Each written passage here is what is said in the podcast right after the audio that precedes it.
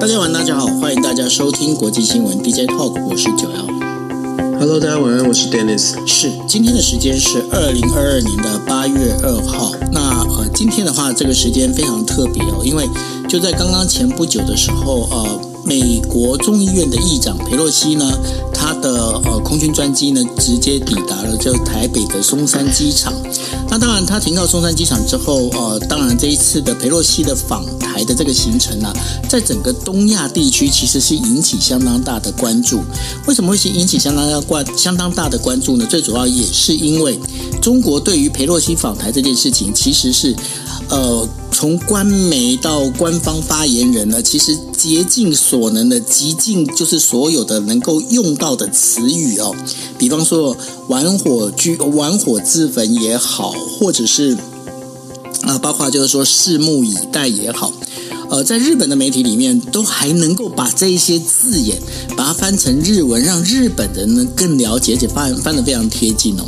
那你就可以知道说，这一次的这个呃，中国的这整个包括了，就是从战狼外交一直到这整个呃，这个武力的恫吓这相关的这些事情里头，裴洛西他还是来了。那裴洛西来的来到台湾，他接下来做什么？然后呢，到底他这次的来跟上一次一九九六年李登辉访美的时候，中共所做的一些中共跟中国他所做的一个表现当中有什么不一样？有人说这一次的整个程度并没有上一次的那么的高涨，那然后这到底是真的吗？那然后这当中后面所能够代表，所以所能够汉含暗涵涵盖的一些意思在哪里？另外一个还有就是说，我们一直在讲的，就是说每个人做一些事情的话，他一定有他的动心起念。裴洛西他这一次的，我们可以把它当成是他的毕业之旅。那如果他是做毕业之旅的话，他希望他这个毕业之旅之中能够表现出什么样的一个态势？对于民主党，或者是对他个人，希望能够得到什么样的一个收获？那这当中我们会分成这三题啊，来跟大家做讨论。那大家也不要忘记一件事情哦，今天还有另外一则非常重要的新闻，也就是说，基地组织宾拉登的一个接班人呢，呃，这个在在七月三十一号的时候。呃，被呃美军的一个无人机，然后当场击毙哦。那击毙之后，当然拜登呢非常开心的去宣布这样的一个事情，那希望也能够缓解或者是转换他过去哦这个在阿富汗撤军哦弄得一个灰头土脸的这样的一个形象。那这个到底？跟所谓的我们在维持的，就是所谓的这个反恐这件事情是有关，还是跟其中选举还是有关的？那这也请 Dennis 来帮我们做分析。另外还有一件事情，我们已经很久没有提到了，就是俄乌战争啊、已经要进入了第六个月了哈。进入到第六个月的这个时间里头呢，我们在想的一件事情就是说，哎，乌克兰它向欧盟提出了要呃加入欧盟，那也被当成就是准候选国。但是乌克兰呢，他们国内其实还有一个很严重的问题，就是贪污哦。大家如果在最近还是有在关注乌克兰的新闻的话，大概可以发现一件事情。呃，泽伦斯基也把他身边的有一些亲信呢，呃，应该是说属于高阶的干部呢，就直接把他免职掉。那最主要是认为他们跟俄罗斯之间呢有相互的一个呃，就是串通，或者是有相互的往来的这样的一个情势发生哦。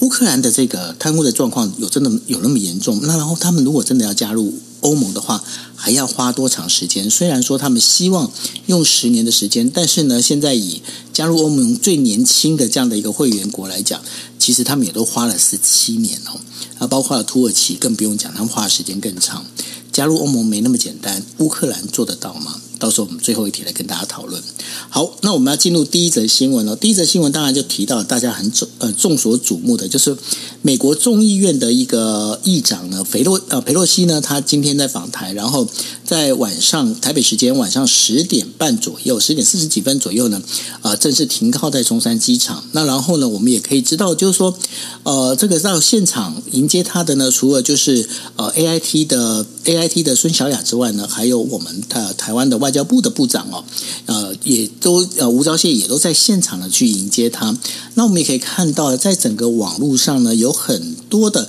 呃政治人物呢，当然就是都是表达了欢迎之意哦。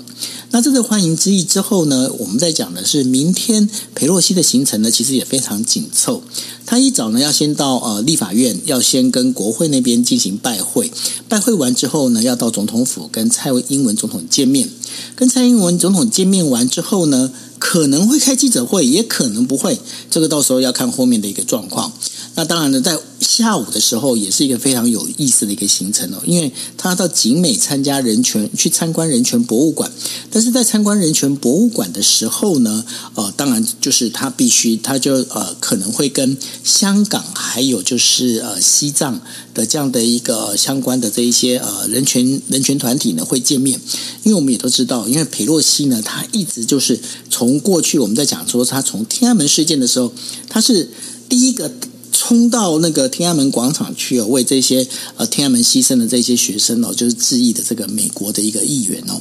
那在这整个一个状况里面，也形成了裴洛西呢，其实长久以来反共的这样的一个立场，非常的旗帜鲜明。Dennis，这一次的裴洛西，他我们先谈的是他这一次做这些事情，中国这边的反应，你觉得他会到时候会发生什么样的一个事情？然后中国为什么这次反应会那么的大？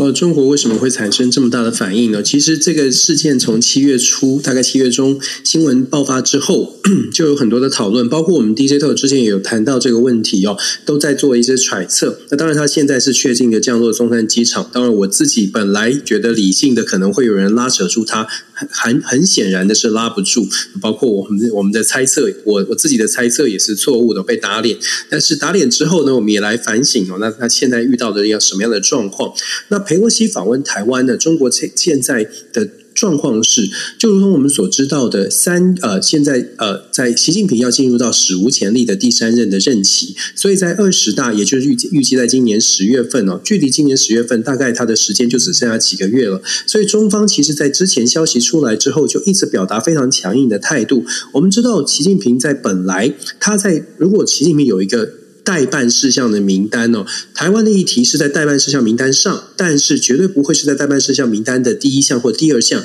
待办事项里面最重要的问题，恐怕是中国内部的维稳跟经济的话题。这个之前我们有跟大家说过，中国自己从去年的郑州水灾到后来的所谓的烂烂尾楼呆账的事件，再再显示，其实中方呢现在在国内有很多的议题必须要来处理。可是因为 Nancy Pelosi 访问台湾的事情一出，基本上。台湾问题就一下子拉升到最重要的地位，因为国际媒体舆论都在看这件事情，而中方的反应，他从。本来是强，本来是警告，后来越越发的越发的去加重他的话语，现在是也没有没有办法做退缩，因为我们知道面对十四亿人口，带领十四亿人口，习近平他必须要展现一个权威哦，他如果没有办法立威的话，他没有他就没有办法面对接下来的挑战，说我这个我这个领导人说出来的话可以作数，所以习近平面对这种状况，他的话讲得很重，而到目前也没有看到往后退，导致的情况是我们会看到现在其实。已已经看见了，像是军方的一些动作，可能解放军的一些解放军的一些集结，甚至是对于海呃台湾海峡周边的一些这个演练哦。接下来我们都可能台湾可能要接下来这几个月都会面面对到这样的一个这样的一个状况。但是呢，因为很直白的说，为什么大家会问说，哎，会不会开战？解放军会不会军事上面真的开开炮或什么的？我直我的答案直接的答案是不会，因为现在这个现在要夸号。我刚刚也在特别在脸书上发文，现在要夸号是因为现在打不赢，现在打不赢美国，这是以非常现实的考虑，在这现现在打不赢的情况之下，所有的军事的动作，它展现的强势，是为了要它符合他之前所呃言语上面这个强势，而且这个强势必须比之前所谓的军机绕台啦，或者是这个军舰的演习还要再多一点动作，频率要更高，才有办法去符合他说呃。什么？我们看着办啦！这种战狼式的语言，那对台湾来说，当然这我们要特别的小心。那可是我们在军事上面呢，恐怕呃短期之内，至少在现在，中国在在军方的动作、军事的动作，呃，大概不会真的上打打到进入到所谓的兵凶战危。可是，是不是因为没有战没有战争的危机，我们就呃觉得很放心呢？我们其实，在台湾，我们更担心的是在经济上面到底会有什么样的呃做这个。采取什么样的行动？昨天已经传出来说，呃，台湾的食品业者进进口的问题出现了这个限制哦。那接下来恐怕还会有很多波的这些进攻，呃，或者是攻势做一个反制。那我们在台湾，我一直在强调，台湾要做的是自立自强，必须要呃提早做好一些准备。那 Pelosi 的来台，等于是这个表面张力的这一杯水呢，真的被突破了。这一杯水一旦破了，那接下来我们就要赶快的做出一些准备。那说，呃，习你刚刚讲到说习近平他现在的动作，其实我们可以来回顾我，就是一九九六年这个问题，我现在是不是就可以说了？九六年的没有那个，先我我先补充一下，因为刚刚 Dennis 有提到了，就是说，呃，中国呢在呃昨天晚上的时候，他宣布呢要禁止大概有一百多家的台湾的这个食品厂的这个食品呢进到。了就是呃进口到中国，那当然我听到这消息之后呢，当然我第一个会去问一下我过去的一些老东家啦，还有一些朋友们哦，然后呢就发现一件事情，其实，在逻辑上呢，这件事情还蛮有意思，而且是蛮吊诡。为什么我说蛮有意思、蛮吊诡？我想跟大家讲一下，我们先从逻辑来讲，食品厂呢，它如果真的要能够高度获利的话。他是必须要在呃他的这个呃，应该是说，在他想要去销售的这个地方哦，然后必须设厂。为什么呢？因为大家知道，食品它本身不管说它的材积也好，或者是它的重量也好，其实呢，如果能够缩短所谓的运输距离的话。那当然是对于它本身的这个食品的获利啊，这个单价的获利，因为食品它本身它其实单价不高，那不高的状况之下，它必须要能够呃降低它的一个 cost 的一个成本。为什么要把要扯那么多东西给大家讲呢？就是说，其实呢，他所开出来的这一些我们在讲台湾的这一些厂商名单里面，那这些食品厂有很多呢，他们其实都已经在中国设厂，所以呢，他的开的这个名单里头，很呃，其实是针对在台湾生产的这些食品不能进口到中国的这件事情。那你说，对于这个食品厂，他们呃伤害大不大？呃，跟大家讲一个，就是这次是真很确实的，从内部出来的消息，其实他们都觉得都不大。为什么呢？因为呢，现在从台湾进口到中国的这一些呃食品里头啊，很多都是其实就是在沿岸吧，比方说像厦门啊这些地方，而且呢，这些食品厂他们都有一个严格的规定，比方说他们在上海有厂。呃，由上海本身就有工厂的哦，在上海的这个工厂，这个我们在讲 A 品牌的这些商品，它是不可能不可以销到这个厦门过来，因为在尤其是越华南沿岸的，他们其实对于台制，也就台湾生产、台湾制造的这一些食品，他们是比较接受度会是比较高的。那所以呢，在这当中的话，他们是不会让这个市场上面互发生互相的影响。为什么要提这件事情呢？其实，呃，在这整个一个我们在看很多的新闻内容里面，其实要了解到的一点，当我们今天跟大家讲说，哎。你看哦，中国它已经在呃，就是把这个台湾的食品呢，这个把它抵制，就是呃，禁止出、禁止进口哦。这件事情听起来是感觉很严重，可是你有没有发现一件事情？其实食品厂之间的那个反弹声浪并没有那么大。那原因呢，其实是因为在里头。那当然了，在中国，我们今天不是讲说我们对于中国的这个很多的一些管制啊、措施啊这些相关的哈，这个不要那个不能要掉以轻心，不是绝对不可以掉以轻心，这是没有错。但是呢，大家不要忘记一件事情，因为呢，中国在对台湾在做的话，他还会做几样事情。一个就是认知战，那另外一个就是分化战。那认知战呢，其实我觉得说贩卖恐惧，贩卖让。整个就是整个这个人心惶惶这件事情啊，这也是一个非常重要的一个观念。那所以呢，大家在呃面对很多的一个讯息的时候，其实呢，我觉得多一点点思考，多一点点那个逻辑去了解是非常重要。那我我也觉得这是在面对哦，就是裴洛西议长来台湾这件事情上面，尤其是最近大家看新闻的时候，先不要自己乱了手脚，又把很多东西呢让子弹飞一回，多了解一下可能会更好。Dennis。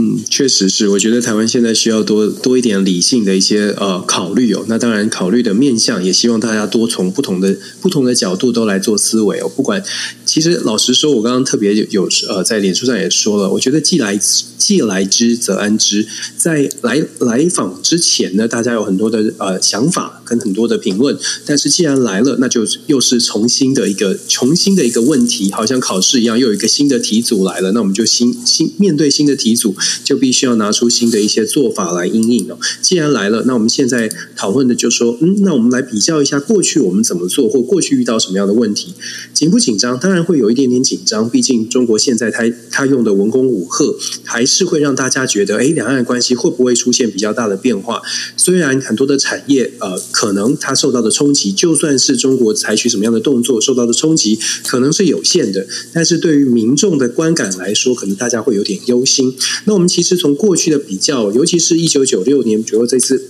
特别。提出来说，我们这一期来讨论一下，如果跟一九九六年的台海第一次的台海这个危机来做比较，当时是什么状况呢？如果大家记得，我不知道线上有没有朋友可能当当时连生都还没生哦，可是当时的状况是真的是比较紧张。我们当时还曾经。坐着渔船要去找那个小鹰号，对，但是但是确实现在你想想看那个时间点，一九九五年、九六年，事实上现在二十六七岁的人是现在才刚那时候才刚刚出生哦，对，所以其实这在世世代有差别，所以当然也也有可能某种部分的原因呢，为什么现在好像大家没有那么紧张，是因为现在大部分的朋友们，尤其是年轻时代，其实真的没有经历过任何风声鹤唳的经验，所以这一点也是为什么我们现在看到好像社会好像。像风平浪静，好像五照跑马照跳，因为其实大家很多人是没有经历的。那再者呢，其实九六年当时哦，如果仔细去看，现在已经有非常完整的很多的报告。一九九六年出现飞弹危机，那是因为台湾第一次总统民选，而且李登辉前总统在九五年的时候访问了康奈尔大学，当时就在美国的这个克林顿总统的任内哦，造成蛮大的一个一个一个中美之间的冲突。可是我们老实说，二十几年前的中国，当时如果说现在中中方可能都还觉得军事实力没有办法跟美国完全的做竞争。二十几年前更不用说了，中方虽然有很多的挑战，可是呢，这个中方虽然很想挑战，或者中方的态度很强势，甚至发射了飞弹，但是老实说，当时的实力根根本没有办法跟现在来做相比。那就是现在跟这个这个呃呃，现在回回顾九九六年的时候，可以想象，九六年对于美国而言。美国的军事实力是可以等于是强势的保守护的台湾哦，这一点我们其实看九六年当时九六年非弹危机之前。美呃，李登辉总统访问康奈尔大学，当时有所谓的飞弹试射，然后美国的第七舰队在台海等于是重重的包围哦，在强势的军事优势之下呢，硬是把这当时的这个飞弹危机跟台湾的安全过渡，第一次的民选总统可以说是顺利的民主转型，这对台湾的民主化来说蛮重要的。所以美国对台湾的支持重不重要？很多人都会说啊，美国有很多的现实，包括我们也说美国很多的现实考量，可是。在历史的进程当中，有一些现实的考虑，事实上确实也对于台湾的民主是有帮助的，这个是毫无疑问的部分。那九六年跟现在，为什么台湾现在，我们刚刚有提到，为什么现在大家好像感觉到比较比较冷静？一方面的原因是因为很少人真的经历过兵凶战危的风声鹤唳的情势，所以大家都会觉得，哎，这个这个事情很难发生。再者呢，因为我们在二三十年来其实都一直面对的，尤其这最近这十年吧。可能最近在五年五年左右，大家都看到了很多战狼外交的这种这种说呃说法哦，所以有点像是狼来了，狼来了，大家会听久了，觉得嗯，也许就是这样吧。甚至有一些朋友，我听到蛮多的朋友，甚至评论会说啊，中国就是一个纸老虎，所以这一次的呃这个呃议长访台呢，刚好可以戳破这个纸老虎的这个面具哦。那习近平没有这么强。我们必须说，如果我们只看现在，刚刚我说的，如果只看现在，或许真的有这种感觉。现在中方打不过美国，所以我们应该，我们应该是安全的。可是台湾其实一直，包括九二，我们之前也一直在讲说，台湾其实非常需要长远的政治规划、长远的思考。只看现在，有的时候看不太准，因为。中美之间的交锋，它不会只是短期的，未来的十年、二十年，甚至一直下去，整个世界可能就在这两强的竞争当中继继续的延续。那中美的交锋，它当然就会影响到台湾。所以，如果我们只看现在这个时间点，或许中方没有做做大规大的这个军事动作。可是，如果我们台湾真的需要长治久安，我们的策略思维就必须要想得远一些哦。包括了美方，其实在最近这几年一直都在告诉台湾要强化台湾，包。或者我们在听过的所谓的自卫台湾、堡垒台湾，其实在在提醒台湾要做到的事情，自我防卫的能力。而自我防卫的能力，在我们之前在啊 DJ Talk 也跟大家说过，现在的世世代国际的变局，所谓的自我防卫能力，不会只是船坚炮利，而是全面性的经济呃全面性的防卫战略，包括了经济，包括了资讯，包括刚刚九欧讲的认知作战这些部分，台湾都有需要改进、需要加强强化的地方。可是我们在跟时间赛跑，美方一直在讲的二零二七年，其实他形容他他的情报显示的是二零二七年，按照中国解放军的发展进程，当然他们可以报他们，我们可以说他们是很理想的。可是美方美方的解释呢是，如果按照一切都顺利，双方都顺利，美国的军备预算也不会有大规模的变动，中国的军备预算也是按照现在的趋势继续在增长的话，二零二七年在第一岛链内，可能中美的军事交锋的实力就会出现一个黄金交叉，也就是过去美国在至少在台海地区有绝对优势的部分，可能就会变成没有绝对的优势。我们在台湾需要做到的，本来美国给大家的建议，给台湾的建议是在二零二七年之前，我们有五年的时间整军经武，大家好好的团结起来，把各方面强化起来，包括了我们的半导体的产业链，怎么样跟西方国家做结合，让中国可能更没有办法。对台湾做比较大的动作，可是现在 Nancy Pelosi 的访问台湾，确确实实让这个二零二五二七年的这个五年的计划呢，可能出现一些变化，它的时程会缩得更短，因为我们之前跟大家说过了，这个敌意螺旋会让中方可能有更大的动力去发展它的军军事的力量哦。那当然，大家的想法可能看法会不同，有的人会觉得，打从心里觉得中国就是纸老虎，其实中国内部有很多的问题，它不会。达到达到他的目标，他也没有办法真的真的这么的强势。但是我们常常会觉得，在台湾，因为我们毕竟整个量体，包括我们的大小、人口的数量，事实上是有差距的。我们能做到的是，真的是强化自己的同时，要做最坏的最坏的打算呢，要把情况想得比较稍微的现实一些来做思考，来做准备，而不是想得很理想啊，中对方一定不够强，所以我们大概是安心的。这种这种思考，在 Nancy Pelosi。来之后呢，我觉得是给大家一个比较强的推力。正向思考的话，我们可以说。Pelosi 来台湾，其实给大家一个刺激。我们就说新的题目来了，这个题目带给大家的是一个新的刺激。这个刺激是现在我们可能会遇到更强的挑战。那台湾现在要拿出真的实力了，不是在开玩笑了。台湾要拿出真的实力来把自己强化起来。这个实力包括了我们是不是能够团结的力量。我觉得我们一直在讲团结，其实关键就在于我们在我们有没有看到国际的现实，而且我们有没有看到时间点，时间到底是在哪一方哦？有疑。我觉得呃，其实也不是说心急，但是总觉得，如果我们愿意更诚实的来面对现在的变局，我真的觉得台湾是可以做好准备，只怕的是大家不愿意诚实的来面对现在的困境。对哦，其实呃，要跟大家讲的一个非常重要的观念哦，因为刚刚 Dennis 要跟大家提的一个很主要的一个观点，就是怎么样？你要跟大家分享一件事情，在日本哦，日本有一个战略研究论坛哦。他们呢，在八月六号到八月七号的时候，会举办一场叫做“台湾有事”的一个模拟的一个，算是模拟的一个演练。那模拟演练里面，在日本政府这一边担任，就是呃，一个是担任日本政府的这些议员里头的，包括谁？包括担任总理大臣的这一个角色的，叫做小野四五点哦，那这是一个参议院呃众议院的议员。还有呢，就是呃松川蕊。他是当外务大臣的这个角色，防卫大臣的角色由大冢拓。那另外在他们在同时也找了人来扮演，就是美国政府的这样的角色，包括国务呃国务院长官呢，就找了这个之前前几天才来台湾访问过的长岛昭久这个众议员哦，然后还有包括呃美国的国防国防长官，就是直接找了那个细野豪志，那甚至呢找了那个 KB May。然后呢，他过去他是呃中呃美国国务院的这个日本部的部长哦，来参参加呃参加就担任的就是所谓的国家安全保障的这个辅佐官。然后他们甚至他们假设了几个三个剧本，哪三个剧本呢？第一个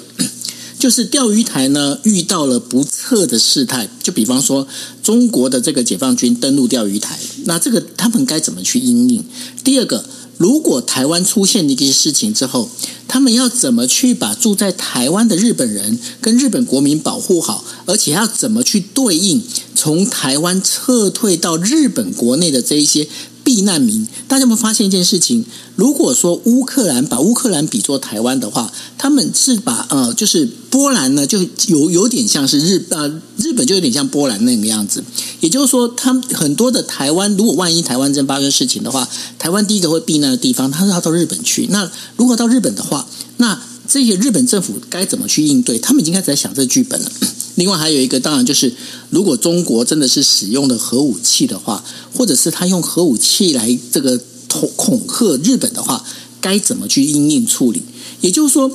很多时候我们在讲呃有备无患。当他们在想这些剧本的时候，大家有没有想过这些剧本？我们在台湾，我们有没有想过？那这个到时候如果发生这些事情，我们该怎么应应？因此，你不觉得这个演习是很蛮重要的吗？你看，你看九二九二，其实你讲的也很紧张，对不对？就是说你你我我所谓的紧张是说，你会觉得周边的国家都是很认真看待这个事情，而且做的准备似乎很多很多。但是我们我们好像觉得，哎，我们好像应该再做多一点。那确确实实，我觉得现在只在想论文的事情啊。嗨，这是不是很无奈？是不是觉得说，哎，就是一直我们 DJ Talk 为什么要一直做？就是就是觉得，其实台湾。走出台湾，靠跳出台湾看这个看国际国际上的新闻，就会发现其实国际变局真的很多，而且这个变局对我们是有影响。可是我们都卡在岛内的很多。真的是有很多这就是不能说无聊，但是总是总是觉得哎，可如果大家跳出来，这些都不重要。对，我要小心用语，因为我我们的我们的目标不是要不是要煽动任何一方的情感，我们的目标是希望大家真的愿意去思考。我跟九二其实就像我们大家可以听得出来，我们可能想法不同，可是我们真的是希望台湾可以长治久安，大家好好的过日子。所以九二刚刚提到的重点，就是说在日本或者在甚至在韩国，针对这样的话题，包括韩国的。媒体哦，其实有朋友像宇宙虾米就有分享，韩国的媒体在看待 Pelosi 访问台湾哦。事实上，韩国的媒体并不是一面倒的觉得 Pelosi 访问台湾就是一个怎么样力挺民主的一个呃一个作为，甚至会有一些评论认为比较更加务实的会说，那对于这样对于整个亚太局势这样的一个访问，到底是不是好事？而接下来就是除了象征性的意义之外，它带给台湾什么？如果韩国会去思考做这种反思的话，我真的觉得在台湾也应该做。是一种反思，而不是啊急着要贴贴什么样的标签，觉得哎怎么怎么人家这么大的官，这么大这么重要的人来了，大家还还不赶快的这个觉得很兴奋哦。就是因为我们真的是很很很爱我们的国家，所以我们才要特别的审特别的审慎来看待这件事情。当西周边的国家都在觉得应该要做出因应之道的时候，其实台湾真的也要真的要做一些反思。另外，其实像最新刚刚看到的一个消消息是，中共要做在这个八月四号到七号进行整个包围台湾的一个军事演习，有用一个包围的动作来做实弹的演习。其实这个动作。我们一样的正反两面跟大家做一个分析哦。反面的话呢，就是哎很紧张，然后会有个全岛包围的军事演习、实弹演习，它战这个战云密布的感觉稍微更紧张一点。可是如果正面来分析呢，会不会它也代表的是，也许这个就是最强力的，也许在这一次，这个就是最强力的所谓的这个看着办，看着办，就是最强力的部分，就是在环岛的不环岛来做实弹实兵的操演哦。因为我们说，毕竟。呃，双方不短期之内不会有真正的战战争发生。那如果是环岛的军演，那正向解读是，也许这就是这一次我们会遇到的最大的挑战。那最大的挑战之后，或许就会稍微的，如果没有其他的意外发生，没有其他的状况出现，也许在实弹演习之后，在八月七号之后，稍稍的这个所谓的紧张的气氛会稍微的和缓。这是。正向解读的部分，如同我们所说，大家可以共同来思考。我们看事情正反正反两面都来看，然后我们站在自己的角度，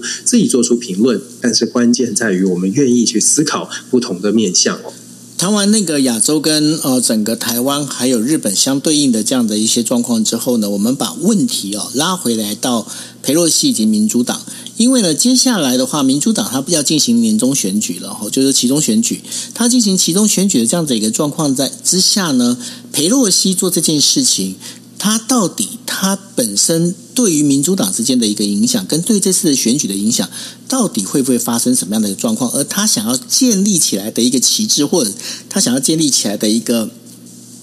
一个一个话题，到底是哪些东西呢？其实 Nancy Pelosi，我们真的一个政治人物，Nancy Pelosi 已经长期以来都是传达他是抗中，他是坚定支持民主，这个毫无疑问，这是他的招牌了。但是 Nancy Pelosi，他毕竟他是一个年高八十二岁的政治人物，换句话说，他的政治生涯大概就是最后的这几年。接下来在其中选举呢，很显然的，以目前的状况，不出大状况的大大惊奇的状况之下，今年十一月之后，民主党恐怕在众议院是不会有多数的席位。也就是说，Nancy Pelosi。他就算仍然，他当然他连任没有什么太大问题，八十二岁，但是在选区是没有问题的。他在加州就算继续连任，他作为国会议员，他最大的政治的这个权利可以争取的，大概就是少数党，就是作为少数党的民主党的党鞭。可是呢，过去可能大家会想当然有觉得这个呃，作为议长下来之后就是党鞭，但是因为他年事已高，而且之前曾经已经多次的表达可能在最最后一次做党鞭，所以民主党内非常多人是。等着他接下来在呃这个今年十一月之后要去接任他的少数党党鞭。讲这么多，其实讲的是 Nancy Pelosi，他在他在政治生涯当中，可以可以说这一次的这个访问台湾，肯定是他的毕业，可以说是他的毕业旅行。这场毕业旅行，他想要传递出来的个人的 legacy，或者想要传递出来的讯号，就是想要告诉大家他的立场不变。而且我们看到他访台的行程，如果媒体报道的没有错的话，他在访台的行程当中去参观人权博物馆。就是要去强化他对于整个民主化，他对于整个亚洲的民主一直都很关注。香港议题、人权议题、新疆、西藏、台湾，都是 Nancy Pelosi 过去长期以来从八零年代、九零年代他就在关注的。所以在他的这个毕业旅行，他去完整的去做一个做做会作为一个这个等于是确立了他的个人的这个勋章哦。这是从个人角度。那个人角度，我们就说，呃，得到的。得到的部分，他的思考可能有这样的思考。当然，有朋友会说，不是啊，他他可能有更大的这个更大的这个愿景啊，他可能是要想要传递的是支持台湾，不是不是只考虑个人的角度，他是真心的支持台湾。我们不否认他真心的支持台湾的民主，这点从来没有否认。我们我们谈的是为什么会有这么多人，包括美国的智库学者、专家，甚至是《纽约时报》力挺民主党的《纽约时报》Thomas Freeman，大家可以去看他的这昨天的一篇投书。为什么他一开始就讲了他支持 Pelosi，而且他非常敬崇拜 Pelosi，长期以来都是。但是为什么这一次的访问台湾的行程，这个 Thomas Friedman 也会觉得说这是不必要的行为，甚至是建议蔡英文总统，他的文章当中甚至建议蔡英文总统哦，应该要建请 Nancy Pelosi 改期再来哦。原因就在于现在访问访问的时间点其实蛮有趣的，所谓的有趣是。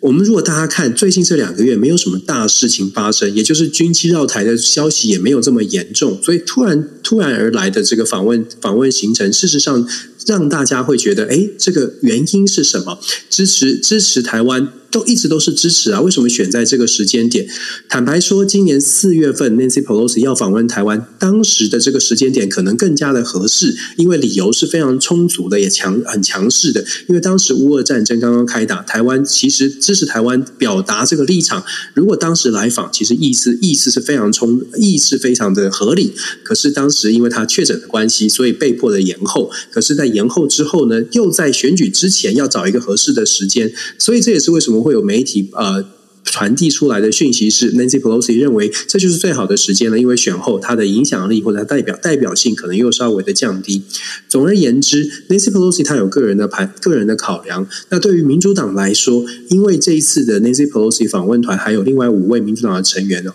老实说，民主党在针对抗中的议题上，过去大家会有一个印象，民主党是比较倾向中国，比较想要跟中国做生意，像是从克林顿时期。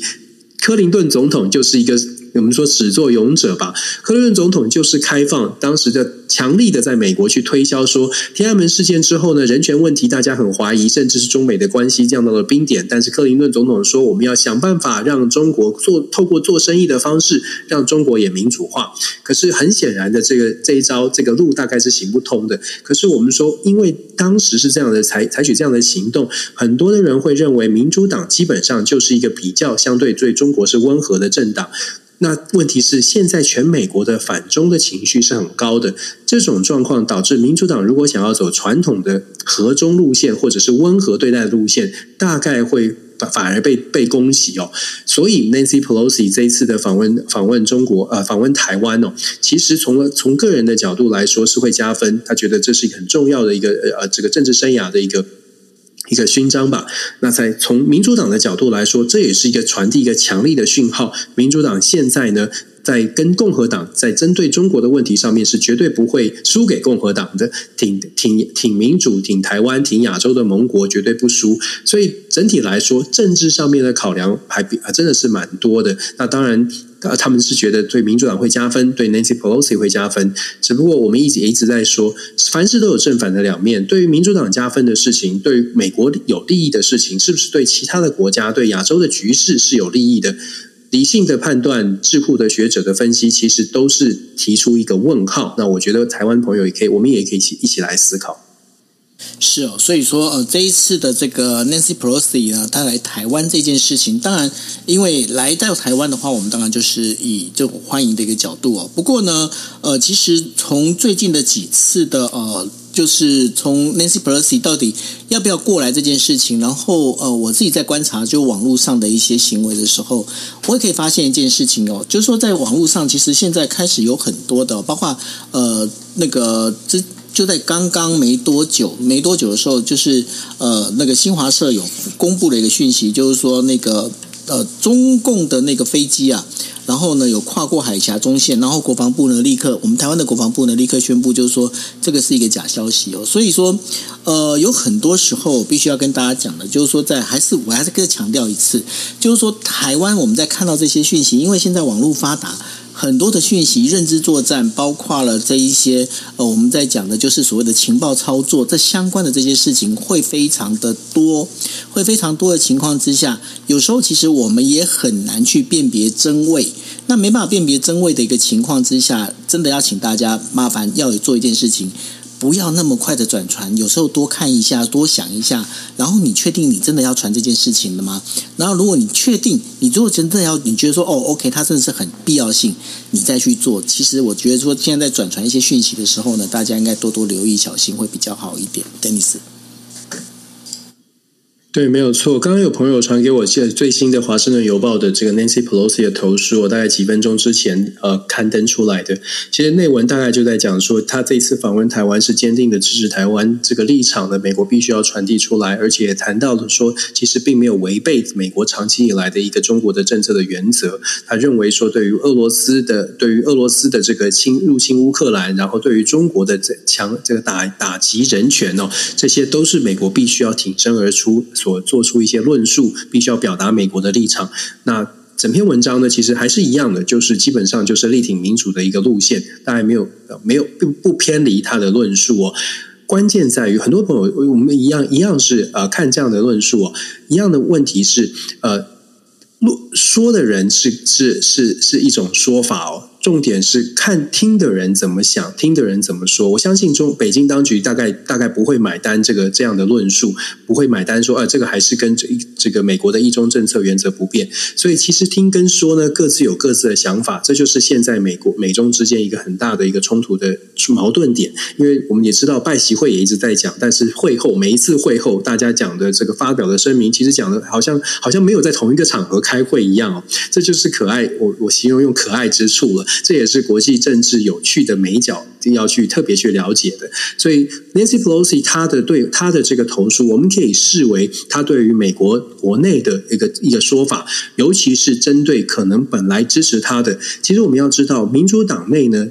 是，虽然说整个美国对于抗中的态度是升温的，可是民主党内确实有很多的企业家、很多的金主，对于 Nancy Pelosi 要去挑战这件事情，其实是有反对的意见的。所以 Nancy Pelosi 他必须要更加的强化他去支持台湾、去做访问台湾的这件这个动作的合合理性。他要，他要，他这个论述的对象绝对不会是这篇文章，绝对论述的对象不会是针对北京而来哦，反而是针对他自己的民主党内，包括了企业家，包括了美国。国内包括了台湾，这做出这样的论述，那我们站在台湾的角度，当然会认同的，因为支持台湾，就像所有的政治人物一样的，任何的政治人物面对西方国家、民主国家的盟友对台湾表达支持的立场，大概没有人会说，没有人会，不管他心里怎么想，没有人会说，哦，我们反对。关键在于说。接接受了这些善意，那我们要承担的事情是只有台湾自己在承担。那我们愿不愿意去面对这个承担？他可能会遇到的一些挑战，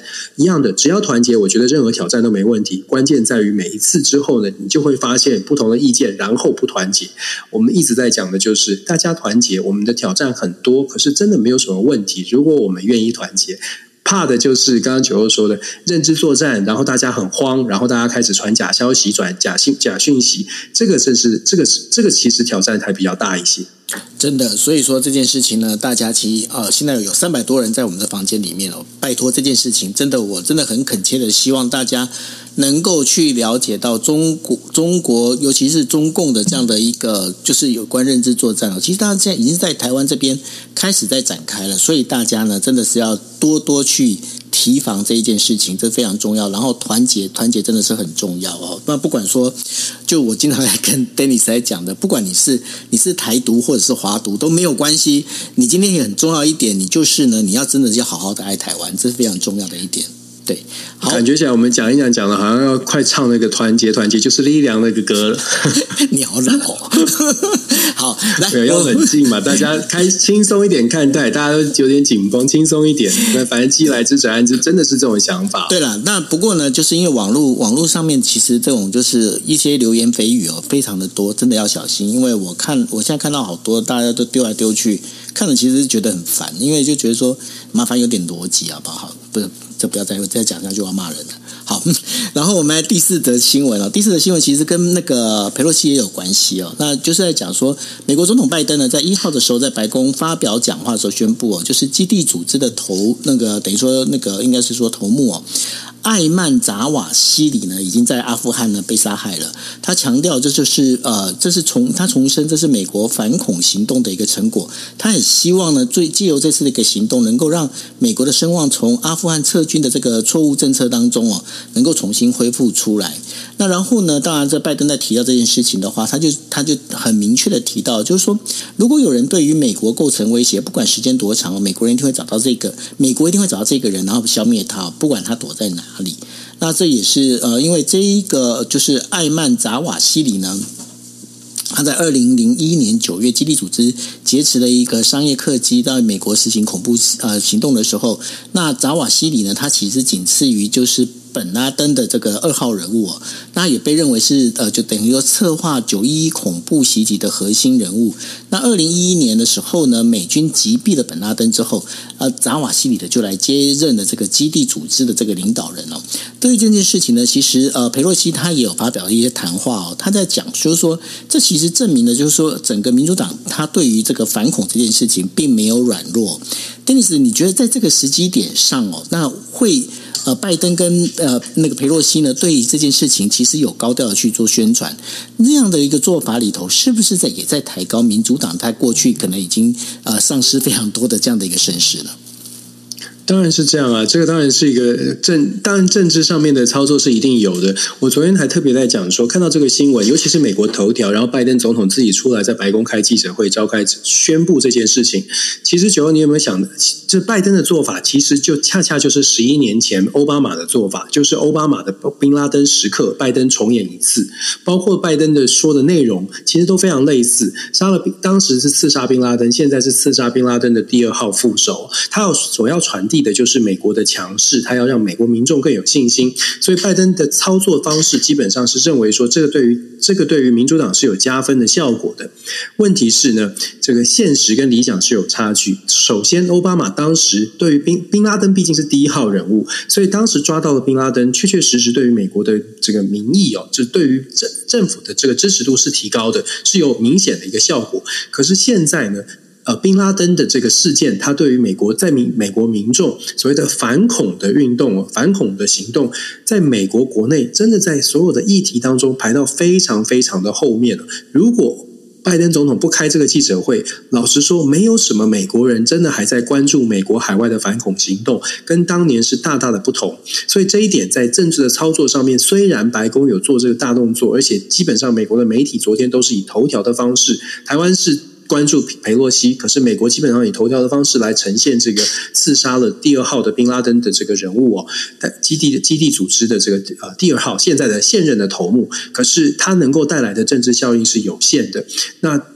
这个其其实也就反映出现在民主党的困境，或者是长期以来我们在之前也跟大家说过。拜登自己作为政治人物，他的强项是民主党人很少的，就是外交。他的强项是外交，所以他上任以来一直都在强调说，透过外交，透过让美国民众知道美国在国际上面扮演的角色有多么的重要，就有办法拉抬民主党的声势，也有办法让美国民众跟国际事务更加的接轨。可是经过他几年的这个一两年的这个努力哦，很显然然的，美国民众对外交真的不关注。所以，宾拉登这次的所谓的基地头目被暗杀的。这个事情虽然他很想高调的、很想很重要的去强调正义，很想强调说这个恐怖组织被被袭、被被歼灭或者是被打击，甚至拜登针对镜头，我不知道你有没有看他的这个直播，他面对镜头很斩钉截铁的说：“不管你到哪里，我们一定会找到你。”坦白说，我会觉得很可惜。呃，拜登总统真的年纪的关系，所以他那个力道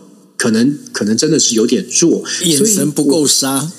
真的不够杀，就是你应该要展现的那个那个 moment，你应该是非常杀，就像当年的奥巴马是非常杀的，是非常坚决的说这是一个正义的伸张。但是拜登昨天在讲正义伸张的时候，你就会觉得，就是爷爷在跟我说你要持持续持续维护正义哦，这种感觉就是就是交交给你们了，这种感觉。所以，其实它的效果，呃，恐怕没有办法达成这种比较大的拉抬或宣传的效果。这其实也在在的凸显了，现在民主党遇到了蛮多的挑战。这个国内跟国外，到底什么话题是会让民主党可以加分的？拜登希望外交可以加分，Pelosi 可能希望整个抗中的问题上面民主党可以加分。但是如果国内的关键的问题，包括了物价、通膨、经济的压力，没有办法让大家消弭这个紧张。其实到目前为止，美国民主党的呃外交上面的在。外交上面的，就算媒体有宣传，媒体有效果，可是实质实质上要让民主党能够真的拉抬声势，现在看不出这个效果。诶，现在看起来还是共和党声势非常的旺哦。那再加上你可以看到，共和党这一次 Nancy Pelosi 出访。共和党人大家都是非常非常的支持 Nancy Pelosi 啊！你要知道，共和党对于 Nancy Pelosi 私底下是是怎么形容他的？那可是现在是非常大的大力的支持。只有一个人是批判 Nancy Pelosi，这个人叫做川普哦，公开的批评川批评 Nancy Pelosi。那可能两人的恩怨太深了，否则基本上都是支持的。像蓬佩奥，你要想那个 Nancy Pelosi 在川普他的东西，对在川普演讲的时候，在背后撕他东西，这个仇真的是很难结了。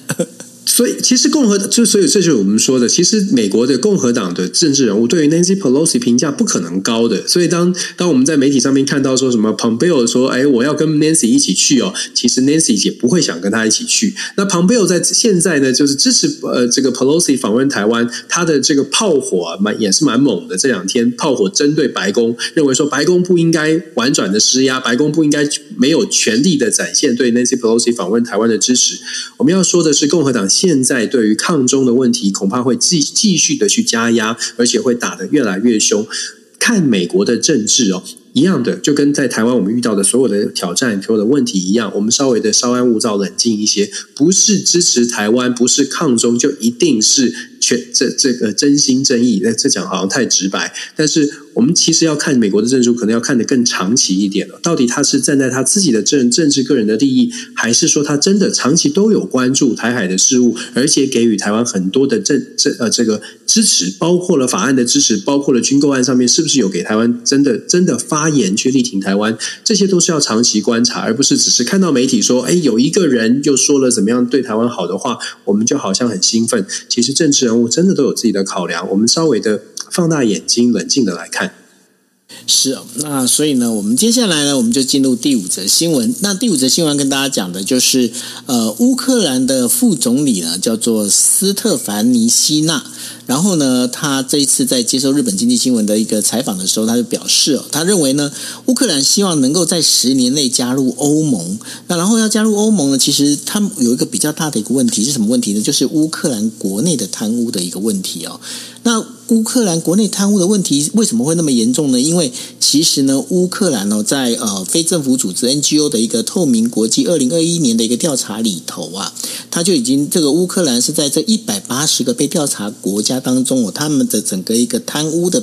贪污的情况严重度呢是一百二十二名，也就是说，在一百八十个国家里面，其实他们是啊。贪污的状况其实非常蛮严重的了。那这当中的话，最主要是一个寡头的财阀呢，就是扩大了这个就是乌克兰的政商界的之间的一个联系。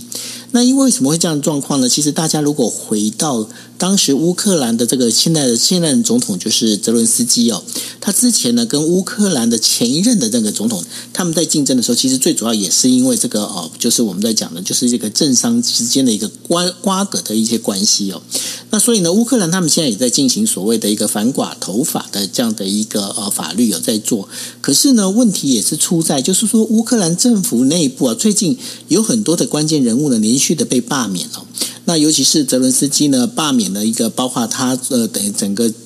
他政府里头一个情报部门的负责人，还有检察官办公室的人哦，那都认为说这些官员其实在跟俄罗斯有一些合作。那但是呢，这个呃乌克兰这位副总理呢，就是呃刚刚提到的斯特凡尼希纳呢，他认为呢。这次的战争呢，其实会让乌克兰国内，尤其是在官僚系统呢，会变得更加的团结。Dennis，你觉得乌克兰这个贪污的这样的一个状况，跟他们希望在十年内就能够进入到这所谓的欧盟的这个这个愿望，你觉得他可以达成吗？因为其实要进入欧盟，欧盟的条件跟门槛其实非常的高，乌克兰在一时之间可能也没办法达到这样的一个标准。是啊，所以其实我们之前就有跟大家分析过，就是当我们说呃欧盟欧盟国家表达愿意支持乌克兰加入的时候，开了绿灯的时候，我们就说这个时间恐怕不是一时半刻会达成的，因为欧盟加入的条款条件非常多，整个欧盟要做一整合，你要成为欧盟的会员国，在整个税制、法律各方面、方方面面、贸易、经济、文化、教育，全部都要做一个做，大家可以互相互相认证哦。所以其实光是文件认证，光是整个法规的认证结。结合就已经要花很多的时间，那更不用说乌克兰本身。如果大家因为不是这乌俄战争让大家关注到乌克兰，可是真的是乌俄战争之后大家关注到乌克兰，而且关注到乌克兰的是他英勇抗敌的部分，抗对抗入侵者的部分。可是真的不要忘了，其实乌克兰长期以来都有贪官员贪腐的问题，甚至还有研究做出来，乌克兰的官员的官做的越高，事实上他的体重越重，也就是它是一个比较讽刺的，这是真实的这个正相关的一个一个统计的。数据它代表什么？其实长期以来，乌克兰从独立之后就有官员官腐这个官员贪腐的问题。坦白说，泽文斯基之所以会上任，他能够被民众所信赖，或者是呃民众愿意投票给他，有一部分的原因是因为他在之前，包括他在这个乌克兰国内，他是演员，他演了一出叫做《人民公仆》的这个情境剧。这个剧呢，他就是扮演一个政治人物，就是在总统。那他这个里面讲讲。传递出来的目的，就是在讽刺讽刺乌克兰一人得道鸡犬升天，然后大家贪污的一个状况，所以大家实在是受不了了这种呃贪污腐败的政治结构，因此支持了泽伦斯基。但是泽伦斯基上台之后，贪污的结这个结构有没有改变呢？在乌俄战争开打之前，包括了川普时代，包括了拜登总统，事实上都有都有去这呃这个美国的国务院不断的去警告，不断的去提告提供说提提议说，你必须要先解决国内的贪污问题啊，否则我们的军备不我们的这个给你的援助到底到谁的手上都是一个很大的问号。事实上，美国从今年乌呃乌俄战争开打之后，三月给了几百亿，然后呃三月给了一百多亿。然后五月又就又溢出了几百亿美金，后来又有数十亿。事实上，这些钱，美国国会现在可能呃之后可能会更进一步的调查，但是已经有包括了媒体在讲说。美国的这些数百亿的美金到了乌克兰之后，到底到谁的手上？是不是真的到了需要的地方？是不是真的拿到了拿来打仗，或者是拿来资助乌克兰的人民？其实是问号的，因为无从查起。很多人说啊，这战争没有办法查。其实就算是战争，也应该如果要有效率的作为补给、作为援助，事实上也要有对口单位。但是乌克兰这个部分，从目前看起来确实是很薄弱。那最近呢？泽伦斯基把他的这个包括了检察总长，包括了很多的政府官员都都这个赶离他的位置哦。主要的原因就是又发现了贪污腐败了。可是大家有没有想过，这个在这个 moment 怎么贪贪污什么腐败什么呢？会不会就是所谓的西方国家的澳元？现在钱不是进到需要的地方，而是进到了官员的口袋？那真的是发国难财哦。那。那也某种程度反映出来，为什么现在乌克兰的困境还不只是战争？恐怕连乌克兰国内到目前为止。呃，是不是大家真的都都有这个团结共体时间？现在都是出现了一些变化跟变数。未来的乌克兰要加入欧洲欧盟国家，姑且不论加入欧盟国家是不是就保障乌克兰的安未来的安全，可是，在未来进这个进入欧盟审查的过程当中，这个贪污问题如果没有办法解决，乌克兰要能够加入欧盟，或者是欧盟有一些国家可能觉得乌克兰加入之后会造成欧盟国家更大的危险的这些国家反对者。也许就会更加的拿这个贪污的问题拿来说嘴，会阻挡乌克兰加入欧盟。所以我会觉得，我们都说我们要支持乌克兰，也看到很多欧盟国家说会支持乌克兰，但是实际上要让乌乌克兰加入欧盟，它真的不是几年，甚至是我觉得十年能够加入都已经是很很理想的状态，因为基本根没有改变，体制没有改变，乌克兰要得要得到欧盟二十七二十七个国家通通认同。